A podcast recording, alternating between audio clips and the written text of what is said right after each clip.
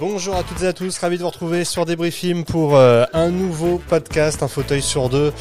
Rendez-vous euh, évidemment important puisque les cinémas n'ont toujours euh, pas rouvert et que nous n'avons toujours pour l'instant eh bien pas de date précise. On est toujours dans l'attente. Ça fait beaucoup de toujours, mais ça fait aussi beaucoup d'attente. Bonjour à tous qui est avec moi aujourd'hui, à savoir bonjour ma fille d'abord, ma fille qui, qui n'est pas visuellement présente mais qui l'est par l'audio. Comment ça va ma fille Bonjour Aurélien, ça va et toi? Ça va bien, parle bien dans le micro euh, ma fille pour qu'on t'entende bien. Euh, bonjour Julien également, comment ça va? Bonjour Aurélien, ça va bien euh, dans cette 23e semaine de fermeture des salles. Et Jérémy qui est là également. Bonjour Jérémy, ça va bien? Bonjour Aurélien, ça va, ça va. Écoute, on, on, essaye de garder le moral sans cinéma. Voilà, alors évidemment, on va essayer euh, de vous redonner aussi le moral. Et pour commencer, je voudrais euh, eh bien, faire un petit focus euh, sur euh, le lancement euh, du concours organisé par Sonis, puisque c'est un lancement que je qualifierais déjà pour ma part de succès. on n'a pas encore eu leur retour à eux. ils étaient présents, vous vous en souvenez, dans notre dernier podcast qu'on vous invite d'ailleurs à écouter si vous ne l'avez pas déjà fait. on rappelle le principe, hein. chaque éditeur de film a eu la possibilité d'envoyer une affiche incitant à retourner au cinéma. ces affiches sont aujourd'hui posté euh, sur le compte de Sonis. Et vous avez euh, jusqu'au 15 avril 16h euh, je crois pour bien mettre un like sur votre visuel préféré. Alors il y a eu des affiches qui n'ont pas été postées toutes en même temps, il y a eu certaines rajoutées après le lancement. Donc n'hésitez pas si vous l'avez fait au tout début à retourner voir, vous pouvez évidemment mettre plusieurs likes, il n'y a pas de nombre de likes imposés, mais par contre ce sera celle qui aura eu le plus gros soutien qui euh, sera euh, imprimé euh, pour tous les cinémas de France par la suite. Moi, je trouve, je sais pas si vous avez pu voir les, tous les visuels, vous qui êtes autour de moi, mais je trouve en tout cas que ça apporte un peu de fraîcheur et surtout ça permet quand même eh bien de d'unir les éditeurs de films derrière derrière un concours commun mais qui qui a le mérite de, de donner une, une vision sur la, la réouverture des salles. Je sais pas ce que vous en pensez. Non, non, c'est. Ah. Pardon, vas-y, ma fille. Excuse-moi, ma fille, vas-y. Pas de souci. Ce, qui, euh, ce que j'ai trouvé génial, c'est que certains, euh, certains distributeurs ont repris des affiches de films qui euh, sont récemment sortis au cinéma, enfin récemment, c'est-à-dire sortis avant la fermeture. Donc ça permet de remettre ces visuels en avant. Mais il y a aussi eu beaucoup de créations originales qui étaient très jolies. Je pense à celle de Joker. Ouais, qui pour l'instant mène, mène les, les, débats. Alors celle de Gaumont a été publié un peu après, donc euh, un petit handicap euh, au départ, voilà, mais elle est très jolie aussi, effectivement. Ouais, je suis d'accord avec toi. Et euh, ouais, c'est vrai qu'il y, a deux types un peu de, de, visuels. On voit aussi des distributeurs, enfin des éditeurs de films qui ont fait plusieurs visuels. Euh, je pense au Pacte euh, ou même à, à Oecourt qui ont proposé plusieurs visuels. Je sais pas s'il y avait un nombre imposé, visiblement non d'après ce qui nous avait été dit. En tous les cas, voilà, ça. moi, personnellement, ça me stimule davantage que la campagne euh, initié par la FNCF euh, avec les affiches qui, qui étaient jusqu'ici présentes. Euh, D'ailleurs, j'ai pas eu trop l'impression que la FNCF réagissait euh, à ce concours. En tout cas, on verra ce qu'il en sera par la suite, mais c'est clair que ce, cet apport et ce soutien des éditeurs de films initiés par ce concours de Sonis bien donne une visibilité au cinéma qui, fait plaisir à voir, je trouve, sur les réseaux sociaux.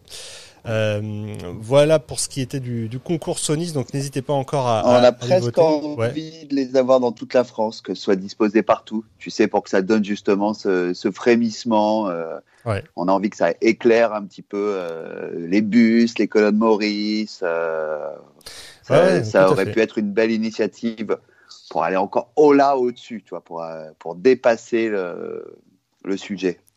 Effectivement, effectivement. Alors, je vais euh, peut-être, on, on, va refaire un point après euh, sur le le, le, les chiffres que nous avons, puisqu'on en a déjà débattu, euh, je ne sais pas si vous nous avez écouté, sur euh, Clubhouse mercredi dernier. On, a déjà, euh, on est déjà revenu en live sur le succès de Godzilla versus Kong. Bon, on va refaire un point justement avec Julien là-dessus. Mais comme je sais que ma fille doit nous quitter dans peu de temps, peut-être d'abord parler des changements de date du calendrier ou même du retrait de certains films. Julien, tu disais l'autre jour sur Clubhouse que certains distributeurs avaient choisi de ne plus annoncer de date de film pour l'instant. Oui, c'est ça, c'est exactement ça. On, est sur une période où quelle est la meilleure stratégie? C'est vrai qu'il y a qu'on prenne dernièrement, par exemple, Eurozoom, Diafana, qui devaient sortir des films mercredi dernier donc qui sont passés en A daté. Et aujourd'hui, ça veut dire qu'ils ne proposent plus aucune nouvelle date de sortie. Pour l'instant, leur euh, line-up est blanc à daté. Il existe, hein, ils n'ont pas un line-up blanc, mais en fait, avec tous les films à daté. Donc, on pouvait se poser la question, c'est quoi la meilleure stratégie? Ça veut dire positionner des films, attendre une date de réouverture pour positionner les films. Euh, voilà, en sachant que c'est vrai qu'il y a beaucoup de débats autour en ce moment autour de la réouverture. Donc tout ça est, lié et c'est pas évident de, de, cerner la bonne stratégie, de savoir euh, ce qui va attirer le plus. Est-ce que euh, je préfère attendre? Parce que j'en ai marre de faire et défaire, parce que euh, j'ai pas envie d'embrouiller le public, parce que ça change rien de toute façon que je mette une date on sait que dans un mois, euh, je vais devoir la modifier. il y a toutes ces questions qui rendent en compte. Et c'est vrai que voilà, on voit donc deux types de distributeurs, ceux qui se positionnent, qui ont besoin d'une certaine visibilité, ou même pour, euh, justement, comme tu disais, pour, sur ce calendrier qu'on y voit un petit peu plus clair. Et puis d'autres distributeurs euh, qui, pour l'instant, sont plutôt, on va dire, en stand-by parce que je pense que, voilà, comme je te disais, ils en ont un petit peu marre aussi de faire et défaire et, et pour pas embrouiller. Donc, euh, voilà, c'est vrai qu'on a ces deux stratégies qui se positionnent en ce moment et, qu'on voit très clairement euh, ou qu'on ne voit pas justement sur le calendrier. Ma peut-être euh, une réaction par rapport à ça ou peut-être tu voulais évoquer certains reports justement de films? Ben, je suis d'accord avec Julien, c'est exactement ça. En réalité, il y a quand même des distributeurs qui doivent se positionner sur des films assez forts pour acter une date, comme par exemple les gros films comme euh, Aline qui s'est daté au 10 novembre, ou je pense que, j'allais dire Mission Impossible qui est aussi au 10 novembre si je ne me trompe pas. Euh, par exemple, il y a Bookmaker qui a daté toute son année 2021, en commençant par Teddy qui sortira le 2 juin. Il y a aussi le film euh, Pleasure qui a fait partie de la sélection officielle de Cannes 2020, qui sortira le 22 septembre par exemple. Mais il y a pas mal de distributeurs qui, euh, d'où les films étaient datés en avril, qui euh, sont désormais dater. Par exemple, Attention au départ de SND, qui était prévu le 21 avril. C'est magnifique du GC, ou encore Raya et le dernier dragon de, de Disney. Donc euh, maintenant, on se projette plus vers mai-juin pour euh, enfin les, les, films à date, datés à présent sont plus vers mai-juin. Donc on imagine un scénario un peu similaire, on va dire, à l'année dernière, où, la, où, les salles ont ouvert leurs portes. Euh, le 22 juin. c'était le 22. Exactement. Euh, oui, bien sûr. À, mesure que les salles, enfin à mesure que les semaines passent, on s'achemine euh, de toute évidence euh, vers quelque chose qui approcherait le mois de juin. Euh, il y a eu cette semaine, parmi les, petits remous dans la profession, une annonce assez étonnante au premier abord, l'annonce de, Stéphane Goudet, la proposition de, Stéphane Goudet d'un plan B par rapport au plan A évoqué initialement par le gouvernement, qui serait en fait de d'abord réouvrir les cinémas à réessai et après les multiplex en arguant euh, du fait aussi que de toute façon, avec une jauge limitée euh, autour de 35% dans un premier temps, euh, les gros films dont tu parlais, ma fille, ne pourraient pas sortir tout de suite. Peut-être une réaction de, l'un d'entre vous à ce, cette proposition qui, qui semble en tout cas euh, bien plaire à, un nombre d'exploitants, euh, voire de distributeurs indépendants qui verraient là une possibilité aussi de, de davantage euh, mettre en valeur leurs films sur les premières semaines de réouverture. Est-ce que certains veulent réagir par rapport à ça? Je trouve ça assez compliqué de, de, on va dire un peu favoriser les cinémas indépendants par rapport au multiplex, mm. tout simplement parce que ça veut dire qu'on élimine tous les gros films américains, alors que ça fait maintenant, je pense plus, littéralement, quasiment plus d'un an qu'on n'a pas eu de, de films américains sur les écrans. On sait très bien que ce sont des films qui, euh, qui amène beaucoup de monde au cinéma. Disons que pour euh, pour aller dans ton sens, mais préciser, ça imposerait en tout cas à certains de revoir euh, leur euh, date de sortie. C'est c'est une façon comme une autre de, de voilà de réguler, même si ce, n'est pas le terme employé, euh, bah, tout du moins officiellement, mais c'est une façon de réguler le calendrier des sorties là où pour l'instant il n'est pas régulé et où chacun est libre de placer les films où il veut. il y avait déjà eu il y a quelques semaines effectivement une une proposition dans ce sens ou en tout cas un, un appel de la médiatrice par rapport au Conseil de la concurrence, on avait parlé, euh, pour voir s'il était possible de réguler, de, enfin, de faire en sorte qu'il y ait une entente entre éditeurs de films pour euh, que les sorties ne, soient pas euh, chaotiques. c'est un peu la peur de toute la profession. moi, à titre personnel, je ne sais pas si c'est forcément la meilleure idée de dire comme ça qu'il y en a certains qui ont le droit de réouvrir et d'autres pas, qui plus est euh, pour le coup, pas du tout sur des euh, qualités sanitaires, mais sur des qualités de programmation. Je, je ne sais pas. C'est à voir ce qui va se passer. Mais euh, Jérémy ou Julien, vous vouliez ajouter quelque chose? Bah, Surtout, si on parle de, uniquement des, des, cinémas art et essai, qu'est-ce qu'il en est des, des cinémas indépendants non art et essai? Tout à fait. Il en, existe quand même, il en existe quand même beaucoup qui ont des programmations généralistes mais qui ne remplissent peut-être pas les, les quotas pour être qualifiés de salle à essai, euh, eux, pour le coup, ils sont vraiment pris, euh, si je puis dire, entre le marteau et l'enclume. Mais euh, j'ai du mal à, comprendre, voilà, comme tu dis, les, choix parce que ça repose avant tout sur de la programmation, donc plus sur des qualités artistiques qu'autre chose. Et, on entend souvent que la famille, la grande famille de l'exploitation française est unie et, euh, et, qu'elle doit avancer ensemble. Euh, ça serait dommage, en tout cas, euh, à l'approche d'une potentielle réouverture, que qui se désolidarisent, parce que toutes les fédérations, enfin tous les syndicats, ont intérêt à, essayer d'avancer ensemble, et justement que ça ne parte pas, ça ne parte pas en mutinerie ou en pugilat. Et puis on parlait aussi, pardon on disait sur les films américains, mais sur des films français euh, avec un fort potentiel, mm. euh, c'est la même histoire. Ça veut dire que tu décales, et ça veut dire que tu, de toute façon, tu le dérégules, ça veut dire que tu replaces les films à un autre moment. Ça veut dire quoi? C'est tous les gros films, il faut qu'ils soient tous en même temps. Euh, et puis ensuite, c'est quoi l'objectif? C'est de faire revenir le public en salle ou de faire revenir juste les cinéphiles ou pour les filles. Euh, on t'entend mal, Julien. C'est étonnant. on, t'entend mal, ça, ah ça, ça, capte pas très bien. Euh, ah, mais effectivement, on a, je pense qu'on a, on a saisi euh, l'essentiel de, de, ce que tu, tu, tu, voulais dire, et ça, ça renvoie aussi à la question de, de la place euh, qu'il reste à certaines majors ou certains gros distributeurs pour placer leurs films qu'ils doivent sortir en 2021 jusqu'à mm. la fin de l'année, puisque les slots, euh, les semaines en vacances sont de plus en plus rares. donc effectivement, ça ne ferait que repousser et, et, comme tu le dis, finalement aggraver la situation sur euh, sur quelques semaines euh, plus tard. Euh, ma fille, tu devais. D'autant plus, Aurélia, je voulais juste rajouter quelque chose. D'autant plus que on, il faut quand même euh, éclaircir ce, ce, ce, petit détail, mais c'est que les distributeurs, les gros distributeurs français comme les, les gros distributeurs américains, c'est pas parce qu'ils ont beaucoup de films à placer que ce sont forcément que des blockbusters. Tout à fait.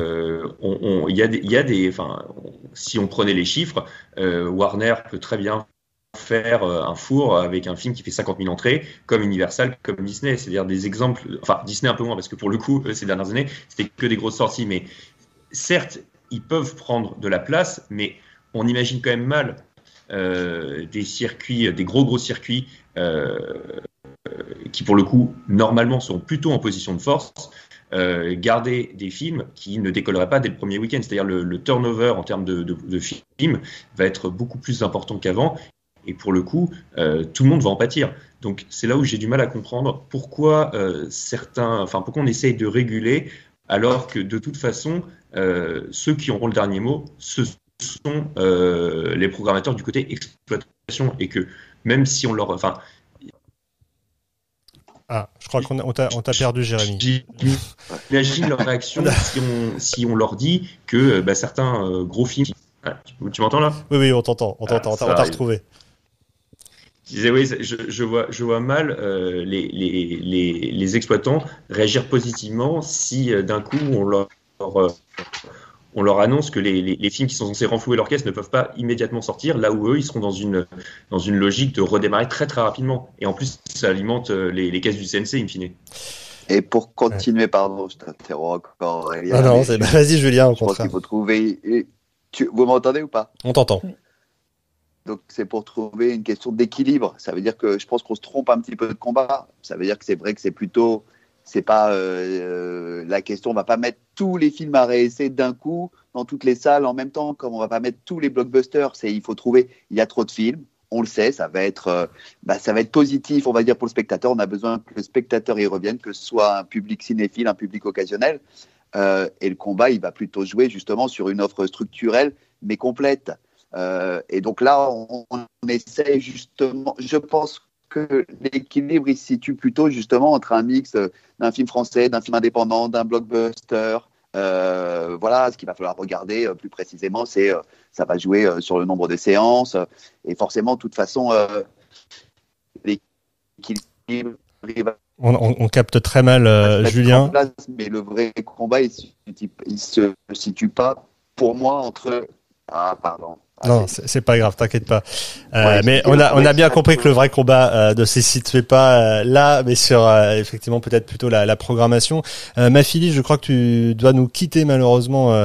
tu ne pouvais pas rester beaucoup plus longtemps. En tout cas, merci beaucoup d'avoir été avec nous ce matin. Merci à vous. Et, puis à très vite sur des Film.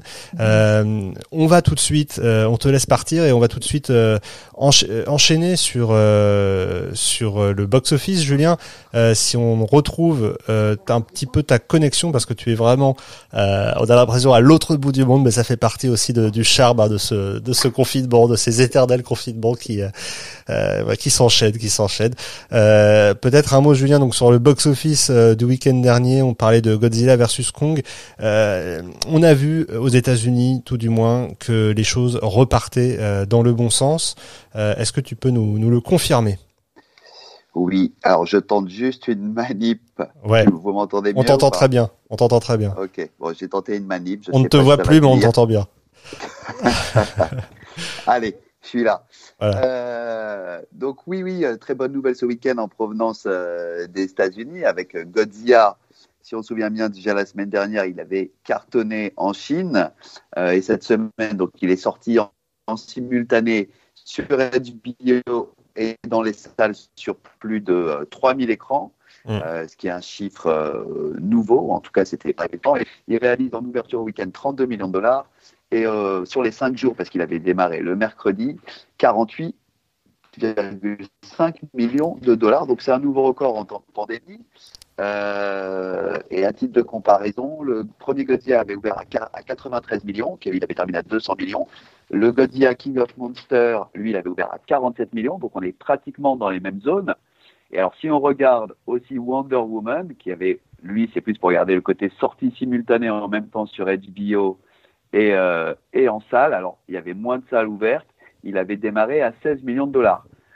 Donc, mm. c'est vrai que c'est des chiffres, en tout cas, encourageants, puisque euh, les salles commencent à réouvrir, à se remplir. Il y a 50% des salles qui sont ouvertes aux États-Unis. Donc euh, voilà, et puis alors si on regarde en plus du point de vue de l'international, on est à 285 millions de dollars, ce qui positionne en troisième film de l'année derrière les deux films chinois qui sont euh, I Mom et, euh, et j'ai oublié le titre du, du deuxième, mais c'est pas grave, qui était sorti euh, pendant le nouvel en chinois. Donc ouais, ouais, c'est voilà, le film a reçu des bonnes critiques, il y a un bon retour salle. Donc voilà, après on sent qu'il y a ce frémissement qui est en train de renaître, en tout cas aux États-Unis, en Australie, en Chine, en Russie. À partir du moment où il y a une offre qui correspond à, là, on va dire, un public plus occasionnel, le grand public est présent et revient euh, en masse. Effectivement, et ça, ça donne euh, vraiment du baume au cœur par, rapport à ce qu'on pouvait dire et à ce que certains prédisaient comme la mort du cinéma ou autre. Euh, c'est vrai, comme tu le soulignais aussi, que euh, c'est un film qui était attendu à plusieurs, à plus d'un titre et notamment par rapport à son lancement conjoint sur HBO Max. ce succès contredit finalement l'échec de Wonder Woman il y a quelques semaines. Est-ce qu'il faut prendre pour autant pour argent comptant le fait que c'est une formule qui est à pérenniser et qui va à chaque fois donner un succès, ça, c'est un peu trop tôt euh, certainement pour le dire. Euh, comme tu le disais, en plus euh, du côté de Disney bah alors c'est toujours difficile hein, parce qu'on n'a pas non plus les chiffres précis de visionnage sur les différentes plateformes, mais ce qu'on peut voir effectivement, c'est que du côté de Disney Raya a sous-performé. en tout cas dans les salles américaines, mais là aussi, je me permets de, de, rebondir sur ce que tu avais déjà évoqué euh, lors d'un précédent podcast, euh, c'était aussi en partie lié au fait qu'il n'avait pas pu être diffusé dans un certain nombre de salles du fait de deals commerciaux euh, refusés par plusieurs, par trois groupes majeurs d'exploitation aux États-Unis. Donc vous voyez bien qu'à chaque sortie, finalement maintenant, on a des cas particuliers, qu'il est vraiment important de ne pas tirer de conclusions hâtives sur telle ou telle stratégie, telle ou telle formule. Jérémy, peut-être un mot. je crois aussi que tu tu, dois bientôt nous quitter.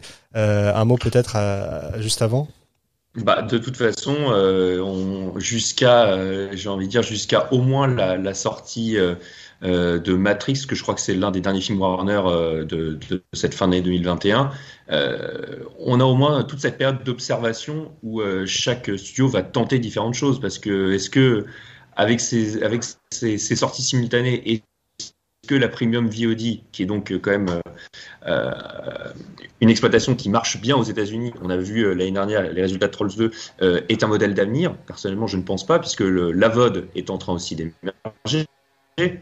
chez nous, ça existe quasiment pas, mais ça arrivera un jour puisque Peacock a vocation à se déployer. On, rappelle, on, rappelle, que Peacock, c'est le, le, service AVOD euh, de Universal. Donc c'est un service euh, qui est gratuit et euh, ensuite on paye un abonnement si on veut qu'il n'y ait pas de publicité.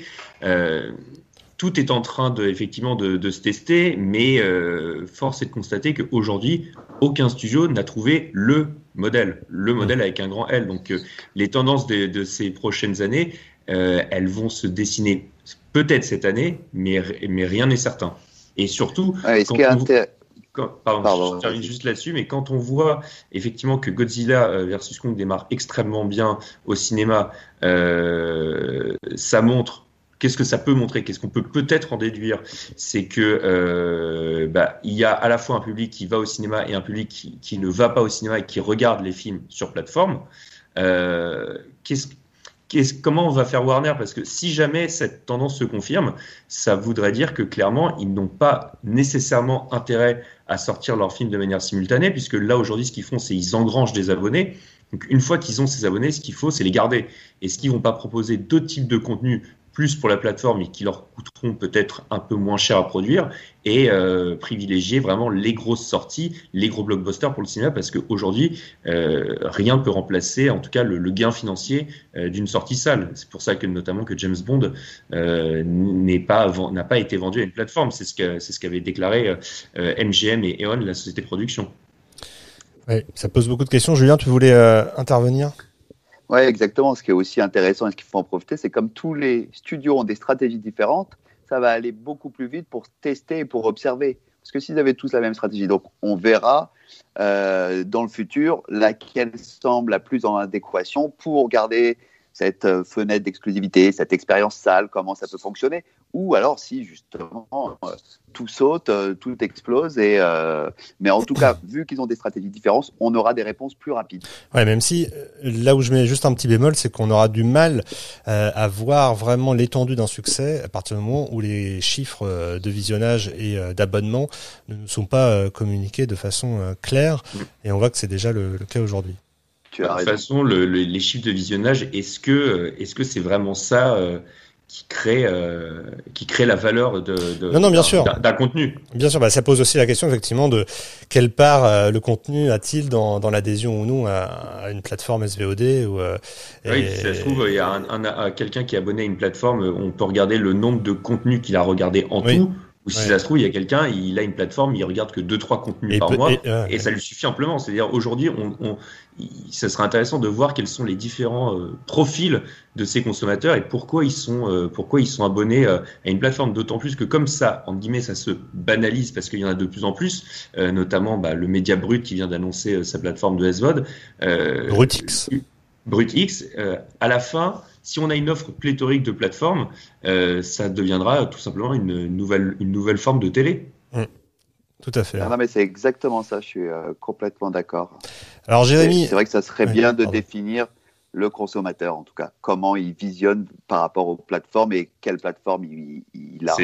C'est très récent, la, télé, euh, elle, elle, existe quand même depuis, depuis plusieurs dizaines d'années. Netflix, faut quand même le rappeler, ils sont arrivés en France, je crois, en 2015, c'est ça? 2014-2015 il y a six ans. ouais, 2015, ouais.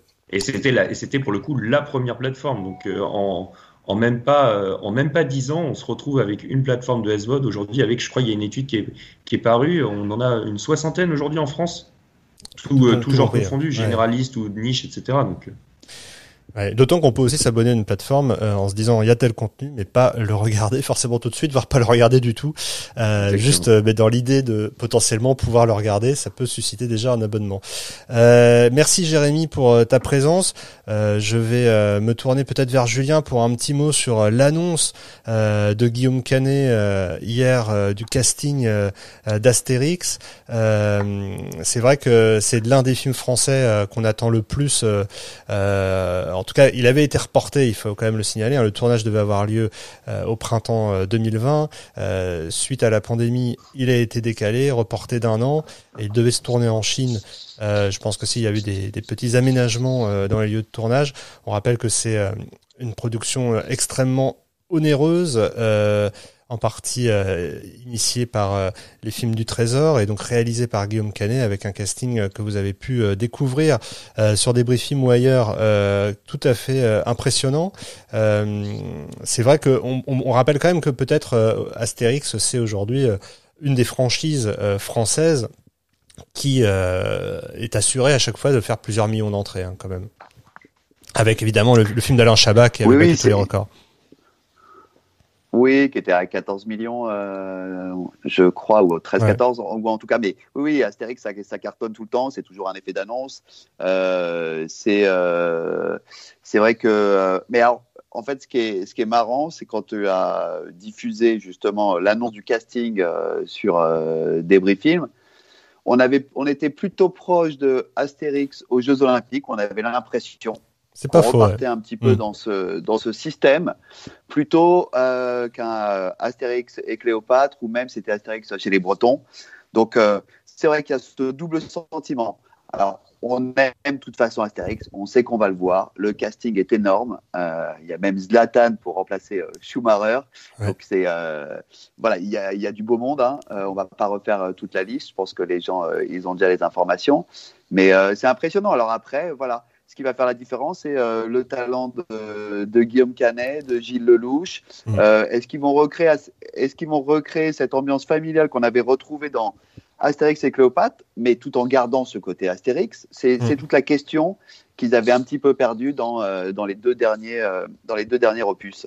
Ouais, tout à fait. On verra euh, ce qu'il en sera. En tout cas, merci Julien. Merci aussi à, Jérémy et euh, évidemment à Mafili euh, pour ce petit point sur l'information, sur les différentes informations. On attend impatiemment la réouverture, comme tout le monde. C'est vraiment, on a l'impression de se répéter de semaine en semaine, mais les choses ne bougent malheureusement pas beaucoup. on attend un hypothétique point du gouvernement sur les différentes modalités de réouverture des lieux culturels. Voilà, pour l'instant, il n'y a pas de date annoncée euh, et on espère toujours euh, voir un peu des choses pour la mi-mai, même si euh, en l'état actuel euh, des avancées, on est sûr de rien. Euh, quoi qu'il en soit, nous, on est là chaque mercredi matin. N'hésitez pas à nous rejoindre sur Clubhouse si vous pouvez pour du live. Ne pourra pas à chaque fois faire un replay de ce live. donc si vous voulez vraiment ne rien rater, il faut être présent le mercredi de 9h à 10h sur Clubhouse. Et sinon, eh bien, de toute façon, on se retrouve pour un prochain podcast très très vite. Merci encore Julien. Merci Aurélien. À très vite. à très vite sur Débriefing. Merci à tous.